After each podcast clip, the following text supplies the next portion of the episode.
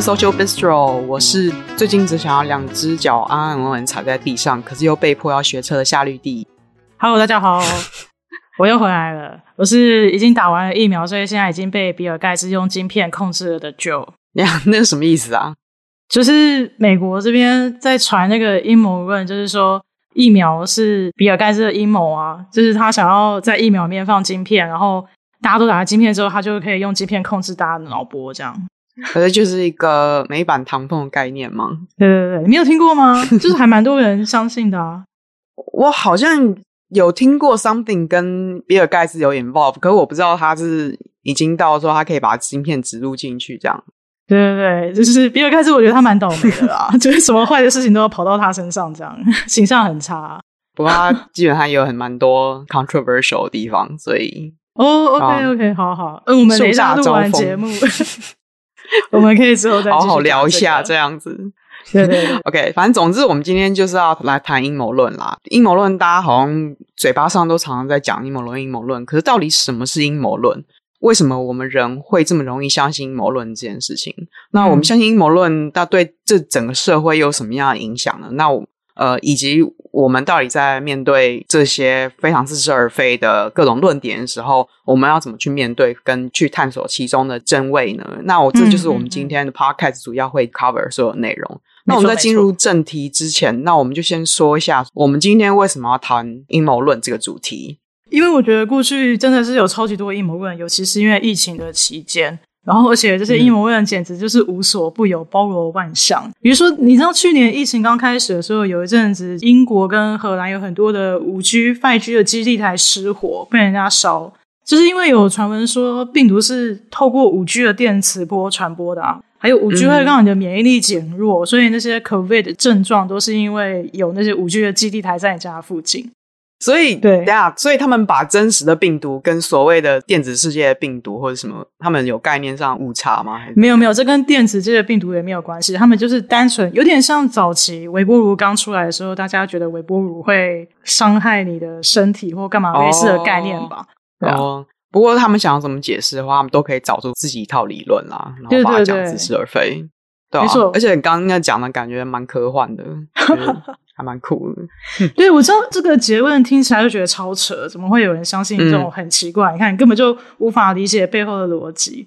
但是后来我有去查一下 Five G 跟 COVID 起源的这个阴谋论，嗯哼，当初是怎么来的？然后我觉得其实还蛮适合用来解释说为什么我很容易会掉入一些这种似是而非的阴谋论的陷阱。嗯、所以我知道，虽然就是这个结论很扯，但是大家请给我五分钟耐心听我解释一下，当初这个阴谋论是从哪里开始的。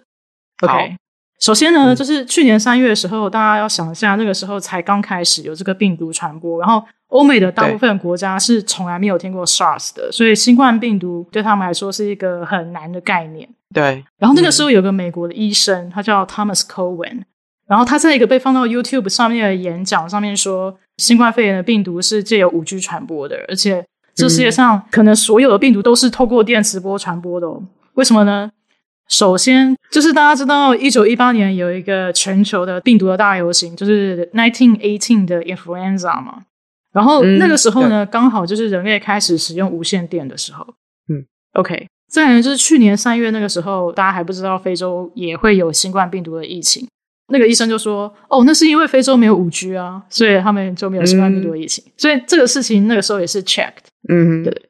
他要这样解释，你也不能说他错，可是也不能说他对。就是一个 你把一个牛头跟马尾的逻辑连在一起，对对对，这些都是事实哦。然后最后最后一个理由，其实我觉得跟大家觉得病毒是从武汉的 P4 实验室泄露出来的这个论点有异曲同工之妙。他就说武汉呢，嗯、其实是中国头几个开始全面应用五 G 的城市之一。嗯嗯，所以这三件事情都 check 了，就是时间点全部就是都是 check 的。嗯、所以他就说哦，病毒的传播。跟五 G 有极大的关联，对啊，这、嗯、是一个 association，但是不是 causation 嘛，就是有关联，他们同时发生，可是并没有因果关系。嗯、但是因为这些事实都是对的，而且他又是医生，你知道很多人听到医生就是会很相信医生的话，而且那个时候就有几个名人推他的 video 背书，没错没错，然后这样一传出去，我觉得大家那个时候根本就也不知道病毒是在干嘛。就觉得啊，搞不好是真的，嗯、然后就觉得很恐慌啊，什么什么世界大流行，那我要赶快把五 G 基地台摧毁之类的。所以我觉得蛮扯的，因为他自己本身是医生，所以有一点我一直觉得很好奇，嗯、就是不管去相信或者是去传播阴谋论的人，似乎跟自己本身教育水平或他们所接受的教育训练背景其实是没有关联的。嗯，然后其实我又有一点不太意外。因为人类就是他对于一个未知的恐惧，想要去给予他一个合理解释和信念的时候，加上如果他自己本身又有一个特殊的政治或社会经济的立场的话，就会提出他自己的一个逻辑的论点。那这个可能对于一个局外人来说是超乎他可以去想象的范围。这种以讹传讹力量，其实。也基于人类常常对于我们接收到的一个讯息，我们查核的深度要求并不高。嗯、就像你看到一个讯息，你不会立刻就会说啊，我要引经据典，然后你要去翻字典，或者说翻翻字典没有用。不，嗯，我觉得大部分人他们喜欢接受的是 fast information。嗯，我觉得这是个素食时代，然后再加上现今社交媒体或者大众媒体助长了这个传递的速度。嗯，这个随便说，以前可能还要印刷小本子，然后去散播，那现在的话你就直接会手一滑，基本上 你就可以立刻募集到十万个人，然后甚至说你可能加一点钱，然后你可以 reach out 到二十万个人。没错，没错。我们等一下再回来讲，就是网络对于阴谋论散播的影响。但是我有点好奇，就是怎么样的言论或是理论，我们会教他是一个阴谋论？那阴谋论是怎么产生的？因为夏玉帝，你是我觉得你应该是这方面的专业吧？可以为我们讲解一下吗？没有没有没有，不敢不敢。因为这跟社会心理学是不是有点关系？嗯哼，对，是有关系。就包括说，我们为什么会相信？我们团体里面的大部分的人，他们说什么，然后我们会想要，不管是去相信他，然后就略掉了很多去审核的过程。嗯，那这其实跟人类的一个从众心态其实蛮有关系的。不过呢，嗯、你刚刚有问到说，呃，阴谋阴谋论，阴谋论通常是怎么诞生的？我们阴谋论呢，就是呢，其实这之前在大概九零年代左右，就是有一个还算蛮红的影集。它叫《X 档案》，各位有没有看过？有，我有。它是伴随我童年，然后有线电视里面我最爱的影集之一。我每次都要跟我爸一起看，对对对，就是在深夜的时候。啊，怎么这么好啊？对啊，就是父女情感在看《X 档案》当中培养，有一种很诡异的温馨。因为其实里面大部分情节都蛮恐怖的。对啊，很恐怖啊！而且其实它会有分奇闻。有，然后有一点灵异的，然后另外一个就有外星人的剧情，嗯嗯嗯嗯。那然后它的剧情基本上它是根据一个还蛮经典的一个美国的阴谋论，就是呃外星人的飞碟或者说飞行器，它在一九四七年坠落新墨西哥州一个叫 Roswell 的小镇，可是美军呢，他就把飞碟他把它藏起来，然后放在一个秘密的军事基地里面，然后进行解剖。等一下，等一下，等一下，这个是阴谋论吗？嗯、这不是真的吗？没错。就是这么回事儿，客观。哦，Area Fifty One 不是真的吗？我一直以为是真的。我会相信一段时间，对，对，对，对，我也希望是啊。I want to believe。我刚在美国念书的时候，就超想去 Roswell 去朝圣，然后想要去看那个 Area Fifty One。所以，那你没有去的原因是机票太贵了。机票太贵，开玩笑，开玩笑的。没有，其实我现在觉得这应该不是真的，但我也是最近回想起 Area Fifty One 的故事，我才开始觉得，哎，我觉得这好像不是真的。可那那是什么样子的一些想法改变了你从十岁开始如此坚定的一个信仰？对，就不用买机票去 Roswell，不用买，省很多钱，省超多机票钱，以前很穷。没有啊，就是我后来就认真的想了一下，啊，第一个。嗯呃，从十岁到现在，我已经也是过了一段年岁，然后就觉得年岁 不好说，对不对？照几率来说，如果有外星人的话，这个事件应该不只会发生一次，我们应该还会看到很多类似的事件，当然不会像 mass shooting 一样三天两头一次，但我觉得，嗯哼，应该还是会在某个地方会有发生一次。但目前都没有。可是不是也有很多各地都有传闻出来有不同的外星人事件吗？可是那些都照片都超模糊啦，就很多都是什么用来探测天气的气球，或者是一些天文的意象。照片那么真实，什么？我觉得好像其实没有这么多。Oh. 再来就是现在卫星科技实在是超级进步的，你知道卫星照片的解析度可以到多少吗？我不知道。现在解析度可以到三十公分。你可以去看美国有个公司叫做 Maxar，那个时候长荣的货柜船卡住苏伊士运河的时候，还、嗯、有照一张卫星照片，非常非常非常清楚，你可以看到有几台挖土机在那个船的旁边。哦，哦对，对，对对。可是那会不会是外星人就是躲在卫星看不到的地方吗？对对对对，看不到的地方，就是嘿，我就是要躲在这里，这样太聪明了，或者他们有隐形的能力。你真的很想要相信哎、欸，我不要再造谣。我不是，但是你如果有一个秘密的设施，我觉得不太可能不会有人进出，而且已经过了二十年，他们中间一定要有人退休吧？啊，你 哦，你是说那个 Area Fifty One 的人要退休吗？对，就是那个藏外星人尸体还有藏飞碟那个军事设施。哦、呃，可是那他们可能就是要签一个 contract，说你泄露，然后你会有什么样子的惩罚或者什么啊？哦，这就牵涉到我下一个重点，就是。诶，随着年岁的增长，嗯，我真的觉得守住一个秘密最好的方式就是不要告诉任何人。就、嗯、而且现在现在手机就是各式各样的科技，然后要传播讯息都非常非常容易。一九四七年到现在，完全没有一个人泄露，我觉得真的是一件不太可能的事情啊！所以真的没有吗？诶，但是 但是我觉得，就是对我来说最重要的转捩点是在 Trump 当选之后，理论上美国总统会知道所有的机密吗？我不相信 Trump 就是知道这件事情，他不会 tweet，就是他不会讲说 关于 Area Fifty One 的事情。可是会不会是五十一区的人认为不要跟着有史以来最蠢的总统讲这件事情？那讲出去的话，因为他们也知道他的为人，就是巴不得天下都知。我觉得不太可能吧？他们的责任就是要跟总统 brief，对啊。可是美国秘密很多诶，那总统有义务要知道每一项吗？他很忙诶。我觉得这 你真的很想要相信。我觉得有没有外星人跟有没有 Area Fifty One 是分开的，你懂我意思吗？就是啊，对，对啊，我觉得还是有可能会有外星人啊，就是还是有可能，就是地球以外有其他的生物，或是某一种形式的，呃，不知道能不能叫生物存在，或是意识存在。嗯、但是我觉得应该是没有 Area Fifty One，嗯，就是他们应该没有去藏外星人的尸体。好啦，我觉得这集好像就会变成如何说服夏绿蒂相信。Area Fifty One 并不存在的一个诅咒，对吧？你真的很想要相信诶 我真的想知道。OK，赶快我们把我们的主题赶快拉回我们的阴谋论。对，所以怎么样叫做阴谋论？然后，呃，比如说，如果说这件事情是一个阴谋论的话，它有符合哪些特质？嗯。好，那我在这边就跟大家稍微介绍一下一个叫 Robertson 的人呢，他有写过一本书叫《Suspicious Mind》，他就提出来，通常会被称之为是阴谋论，他们都会有一些共同的六大特质，大家我们就一一来听听看。第一个就是说，通常这些问题都是悬而未决的，就是比如说像有没有外星人这样，没错，或者是说。有没有第五十一区这件事情？那你没有办法去证明说它不存在，或者是 COVID 病毒的起源也是，对吧？对对，嗯、没错。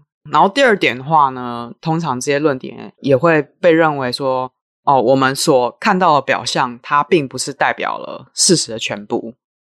这个刚刚沙玉弟已经用大概二十分钟的时间，就是试图要跟我说，我看到的表象并不是事实的全部。没错，我试图要用我自己的一个逻辑去班级其他人，企图要说服我的一个论点。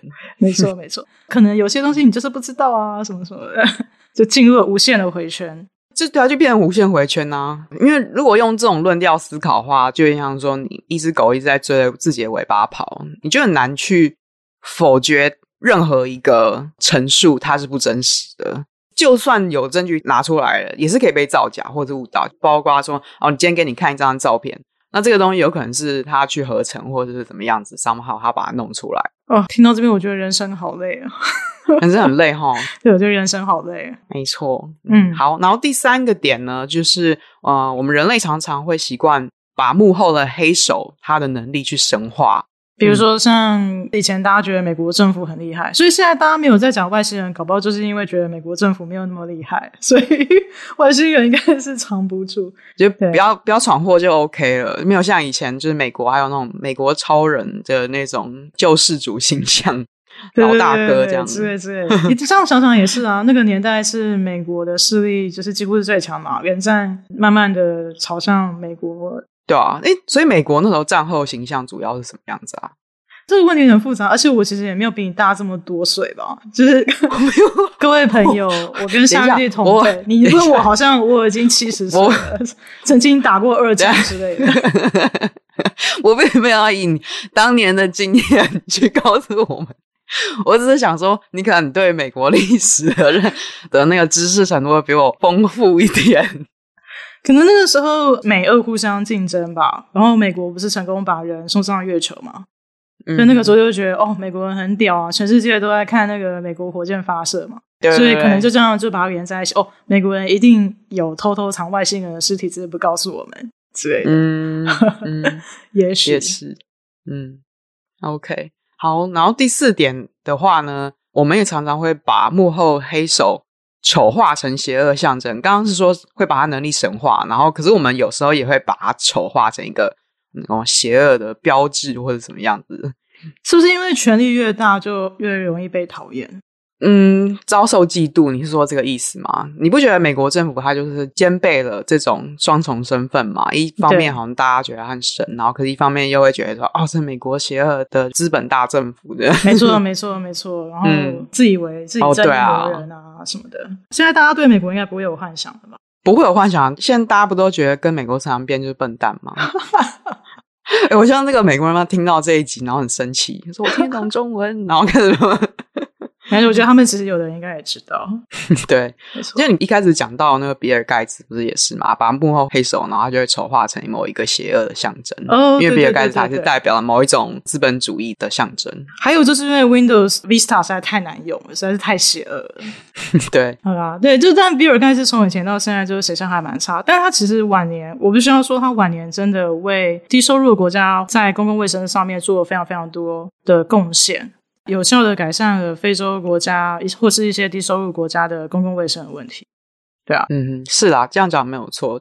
好，那继续。好，第五点呢，就是人们常常会靠找得到的任何疑点去形成一个阴谋论雏形，就是像刚刚讲的关于 5G 跟病毒的关联都是事实，然后他们就把那些点全部连起来，嗯，成立了这个理论，就说 5G 会传播 COVID，这样吗？对对，第六点的话呢，就是通常会相信阴谋论的人，他也不容许有任何反驳。哦，我知道，我爸就是这样。嗯，怎么说？他跟我说，台湾的街头运动都是美国 CIA 训练出来要反政府的运动。嗯，真的？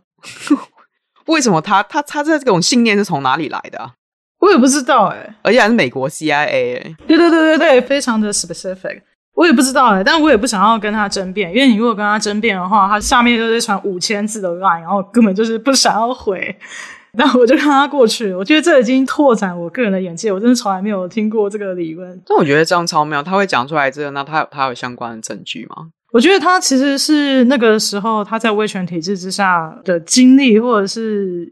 的阴谋论在他的心中一直活下来了吧？嗯、所以我也不知道他的这个可能是什么三十年前台湾的阴谋论也可能，对啊，欸、很妙。这个让我觉得有时候相信阴谋论是不是一种 survival skill？呃，嗯，我，那不是那么 positive 的 survival skill，可是它就是要让你自己觉得好像活在一个你可以相信的比较习惯的理论或者是价值观里面。对啊，哎，不过是说。呃，所以这些都是阴谋论的特质嘛，是吧？对吧？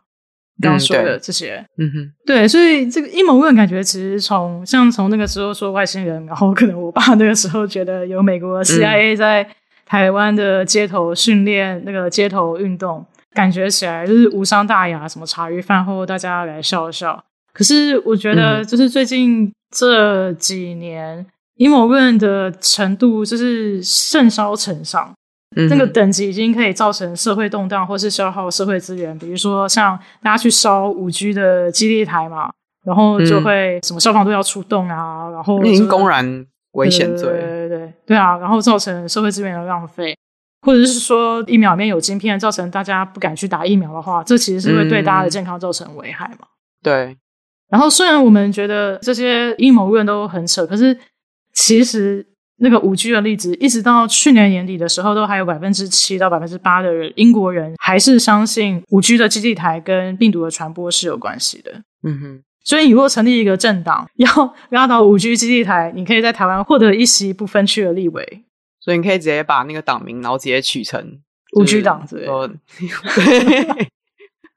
就可以拿到席位。所以你不觉得很扯吗？到底为什么大家还是会继续相信阴谋论啊？而且相信的人就是很多啊。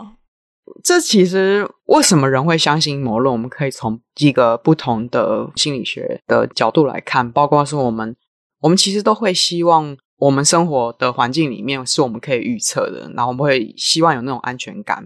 包括说，当事件发生是一个非常突然，然后非常 random 状态的时候，我们会想要给他一个解释，或者说给他一个因果。然后也常常是因为，当你身边的人都这么相信的时候呢，你就会有一种为了想要跟群体想法一致融合，你就会倾向于会想要去迎合他们。包括说，当初 COVID 它的起源是什么？我们就会有各方不同说法，包括说从中国传出来的啊，或者说什么样子被什么研究室研发出来。嗯嗯嗯。然后也嗯也包括说我们在网络上，我们通常看到跟我们政治立场相同的人的时候，我们就会去挺他他讲出来的论调，所以就比较。对那个人，他讲出来的话，事实查核的灵敏度就没有那么高。就是蓝营的说蔡英文的论文是假造的，干嘛之类的，大家就是嗯，对对对，蔡英文的论文一定是假造的之类的。绿营的人就会说一定不是真的，这样也算。嗯，这样其实就丧失一个沟通的机会了。不过这是题外话，突然感慨了起来。对，然后。第二点呢，会相信阴谋论或是去散播阴谋论的人，通常都会有一个希望哦，你所知道的这一份讯息，它是嗯独家、独一无二的。对，没错，就是因为你像说，我宣布出来这个东西，我是第一个知道的人，然后跟我这一群的人里面，你们也是第一批知道的，好像就会把你这个人独特性给显露出来。就是那种，哎、欸，我这边有一批牛肉，好便宜的之类的。你们没有？对。然后，当你听到这个的时候，你就会觉得说，哎、欸，听到什么啊？就算你听到的不一定正确，可你会觉得啊，这个东西好像非常新鲜哎。那他，你就会觉得说，哎、欸，那我持有这份讯息，那你就会被 Prime 说，觉得好像比较会相信。对，我觉得我超可以理解的，因为我觉得我自己也有这种心态，就是。也没有说知道什么八卦，啊，就是说，哎，我知道哪里什么 Whole Foods 的牛肉在特价，我可能也会 跟大家讲说，哎，你知道 Whole Foods 的牛肉现在在特价吗？或干嘛之类的。这种哦，你就你希望是第一个把讯息传出来的人，就让大家觉得我很屌啊，都知道一些很多事情。嗯，那为什么会有人想要制造阴谋论？因为某些程度上，他其实也是希望让这个社会有一些波动，然后他是那个产生波动的那个人哦。我懂了，我懂了，就是那种掌握权力的感觉。对，知识就是 power。对对对，我影响了我身边周遭的人的想法，或者说啊，我周遭的人都觉得我是独家新闻王，嗯，就要觉得很厉害。嗯嗯，了解了解了解。对啊，然后第三点还有就是，我觉得人会有个天性，就是他会把一个非常模糊的啊、呃，或者说只有点跟点之间，我们做连连看。嗯哼，嗯，就。看看可以连成狮子还是老虎之类的，呃，那就变成说你心中看到的是老虎，那你就会把那个点连成老虎；你看到的狮子，你就会连成狮子。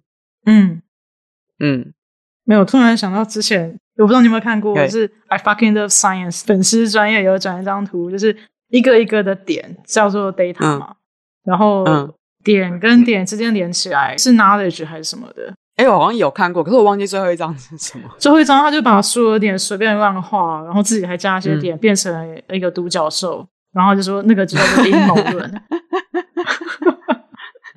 哎，我觉得他讲蛮好的，哎，完完全全就是你刚刚讲的事情。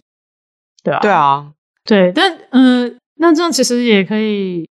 讲回到刚刚推问 5G 会传播病毒的那三件事情，那三件事情每个都是一个点，嗯、你把它连起来，感觉好像很有道理。可是其实那个只是 association，A 跟 B 相关，并不代表说有 A 就会有 B。嗯，对，我觉得这其实是一个很简单的逻辑，可是好像大家常常会忽略这件事情。其实我觉得就是一个有没有意识的问题吧，就是没有 insight。那有没有 insight，然后如何培养 insight，我们等下也会再讲。让我先继续讲完。还有一点就是，当你朋友把一个似是而非的讯息传在 social media 上面的时候，你会倾向先相信那则假讯息。嗯，有两点是因为你会觉得是你朋友传出来的，嗯哼，所以你会觉得哦，我朋友都传出来，应该比较值得相信吧？他尤其如果这个朋友他很聪明，或者说你觉得你很尊敬他，某些程度上的时候，你就会觉得他讲出来的东西比较真实。然后还有另外一个就是，就算你朋友今天是带着一种玩笑，或者说挖苦意味，把某个假讯息传到网络上，你也会因为 mere exposure 的效果，嗯、在你的潜意识里面，他已经刻下一个印象。哦，所以真假不重要，嗯、是有听到比较重要。有听到，它可能会影响你之后对于事实对错的判断。这是一个 inception 的概念。哦，对，你这形容其实有一点接近诶，就是你像说，他先把某个物体跟某个字做一个连接。然后之后你再看某个物体的时候呢，会因为那个字它的正向或负向，然后你就会有一个喜好物。我好像讲太远了，oh. 不过就是类似这种 priming fact。那如果每次跟我老板开会的时候，我都跟他说我要加薪，是不是久而久之他就会帮我加薪？有可能哦，他会对这个特别的 敏感。如果如果你在跟他讲这个讯息的时候，然后你搭配了温柔的音乐，他可能之后 这是真的。哦天哪，哦天哪！或或者说你在写给他这个讯息的时候，你给他背景贴图是粉红色，然后很多爱心，然后在背后一个正向的，一个正向 feedback，或是哦，或者你每次给他一个笑脸，这样哦。哎、欸，我觉得这整段趴开始最重要的就是刚刚那一段，其他大家都可以不要听。夏玉帝认证这个方法可能会有效，请大家回去试试看，然后在 IG 留言跟我们说你后来有没有被加薪，谢谢。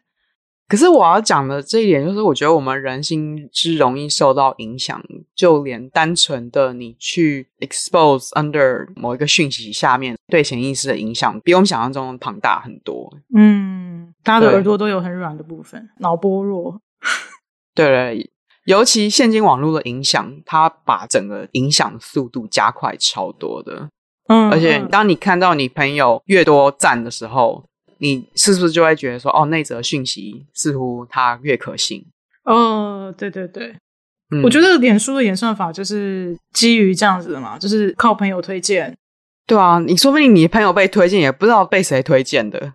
我最近看了一部就是 Netflix 的纪录片，叫《Social Dilemma》，中文应该翻叫《智能社会进退两难》。嗯然后它里面就是在讲说，就是现在像 Facebook、YouTube，甚至像 Google 这样子的搜寻引擎，他们的演算法很容易让你会掉进一个所谓叫 rabbit hole，就是一个兔子的洞的概念。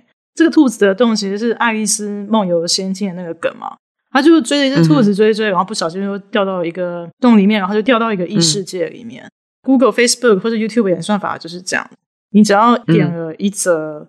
你其实也不知道那是真的假的，你就是看到 YouTube 或者有一个名人他转贴，你就点进去看，然后之后，嗯，呃，Google 或是 Facebook、YouTube 就会一直在推荐你一样的东西，然后我就会觉得说，哎，怎么好像大家都在讨论这件事情，是不是只有我不知道？然后其实大家都已经知道这件事情的那种感觉，嗯，因为不想落于人后，对对对对对对，没错，嗯，而且就是很多人其实还没有发现这件事情，然后我看纪录片，其实他有举一个例子让我很印象深刻，什么？他举个例子说，你去看 Wikipedia 维基百科，比如说牛奶的条目，夏玉丽在纽约看到的牛奶的条目，跟我在巴尔的摩，跟随便一个，跟我爸在台湾看到的牛奶的条目里面的内容是一模一样的。但是当夏玉丽在纽约 Google 牛奶，嗯、我在巴尔的摩 Google 牛奶，跟我爸在台湾 Google 牛奶。那个下面的出来的关键字会是不一样的，嗯，可能台湾会有林凤英，对对对，对，台湾可能会出现什么喝牛奶加番薯叶可以促进健康抗癌之类的吧，我也不知道。什么好像我好像真的看过？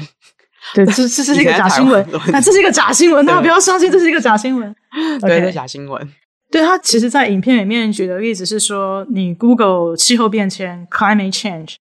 你在比较共和党的执政的州，你会 Google 到说气候变迁是假的，是业障中讲。嗯，那如果你在就是民主党比较支持环保政策的州，你 Google 出来的比较前面的结果可能是哦，气候变迁很严重啊，我们要想办法解决这样，然后就会造成你对于这件事情的观感会不一样。有点就像夏律师说的，就是你可能就脑袋里面被植入了这个 idea，不知不觉被影响。Inception 这样。嗯，没错没错。其实我同意你刚刚讲的，就是说，因为不同政党他给你的讯息，因为我觉得我也会遇到这个问题，耶，就是会变成到最后说，我有点不知道我要看哪一家媒体他传出来的东西，因为我会觉得他们都有意要去误导你去相信某一套的一个论述。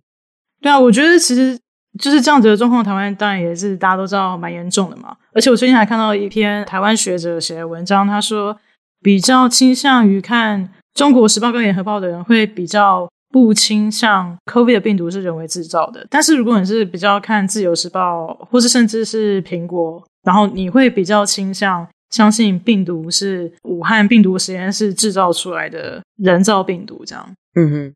然后针对这件事情，其实我也是。对《自由时报》有点失望，因为去年 COVID 疫情很严重那段时间，我常常看到《自由时报》引用一些英国或是外媒的小报，比如说他就会引用《New York Post》，叫《纽约邮报》嘛，纽约应该知道，我知道，我知道，他是专门报一些八卦新闻、小道消息，但是他并不是会去做事实查核的媒体，嗯，对啊。但是《自由时报》在引用《纽约邮报》的时候，他把《纽约邮报》翻译成《纽约时报》，是《New York Times》吗？对，通常《纽约时报》大家会觉得是《New York Times》，他是故意误用吗？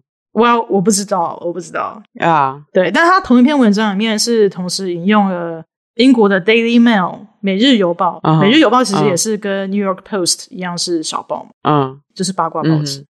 对啊，然后他常常引用这些报纸的新闻说，呃，谁谁谁又说了病毒可能是从实验室泄露的啊，然后有有可能是人造的啊，或什么什么。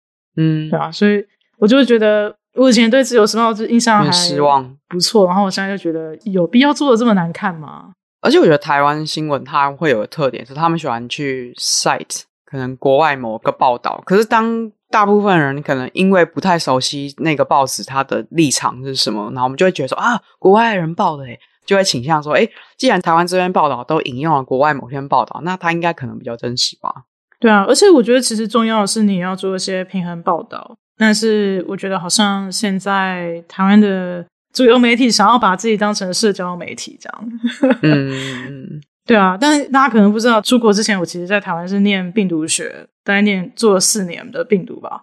我就是必须要跟大家讲说，嗯、人造病毒真的没有那么好做。大家去看我前老板到现在还活得好好的，就知道了，人造病毒真的不是什么意思啊。觉得他们活得好好是怎么回事？他没有被毒死还是什么？大家自己想象，不多做解释。所以那我觉得真的好难哦，就是身边的假讯息这么多，然后阴谋论这么多，又不可能说哦，我不用 Facebook，不看 YouTube，对啊，或者说不听你朋友讲的话，不听我爸讲的话，我是没有什么损失。你爸还辛辛苦苦写了五千字。对啊，那你觉得有什么方法可以让自己？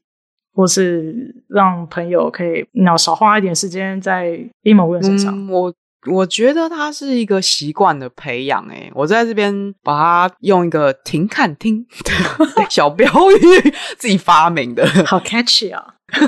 就是我们可以培养出一个习惯，就是首先停。当我们看到一个讯息的时候，我们先等一下，我们先等一个下午或一天，我们再去考虑说。我妈妈把这个讯息 share 出去，而不是看到他的讯息就直接按 share，那你就可能无形的会推波助澜一些不是这么正确的资讯。所以一开始停，在你觉得你想支持你朋友他发表某言论之前，你可以先再想一下。你相信我，当你花一点时间去做暂停的时候，你的理智它会进来。嗯，我觉得应该就是过了五分钟之后，可能就忘了吧。对。我觉得我们人他做决策的时候，他会有一个双面性。第一个是我们的 impulse，就是我们冲动，然后可是我们也是有理智的那个部分。把 Facebook 当 Tinder 在滑，这样？难道我们不是吗？我们不是就是每天就一直在不停地在刷新我们朋友动态什么？觉得好像很寂寞这样？都是比尔盖茨害的，都是比尔盖茨害，什么事情都怪他就好了。对，都是 比尔盖茨的错。对，嗯嗯嗯。嗯，对啊，对啊，我觉得不错。嗯，对啊，那我们也可以去让自己去想一下说，说我们不要那么急着去想要去追求社会认同，就像你你朋友都在传什么，跟他相信什么，你就跟风，然后就没有去思考自己真实的想法是什么。你就变成一个没有思考、没有想法的人啊，因为你只是。你朋友的一个影子，我好像骂人，可是 又又讲得这么严重吗？不，就是没有，我自己也在骂我自己，好吧？我没有在骂任何人，我在骂我自己，就是、哦、你不要对自己那么严厉，我开始有点害怕。啊，哎，所以其实，在那个等待，比如说一个下午或者一天之后，你也可以用这个时间去 Google，或是看看有没有反面的说法之类的。对，没错，那就是我后面要讲的，就是看跟听的部分，就是说我们可以去。趁这个下午，我们去听听看，或者去 Google 看看这个说法，它对立的论调是什么？或许你看到对立方的说法的时候，你会升起一个想法，说：“哎，其实刚刚一开始我看那个不全然是对的，或者说完全是错的。”嗯哼嗯哼。哎，其实关于这件事情，夏玉丽，我我有我有一个梦，I have a dream。什么梦？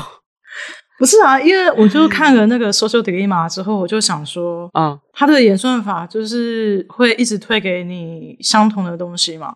那我可不可以选择另外一种演算法？是只要我按，比如说支持蔡英文论文是造假的，它下一则马上就会推给我一个反论，说蔡英文的论文不是造假的，然后理由如下这样。对啊，这种演算法可能会存在吗？这可能这个应该不会赚钱。他不会赚钱啊！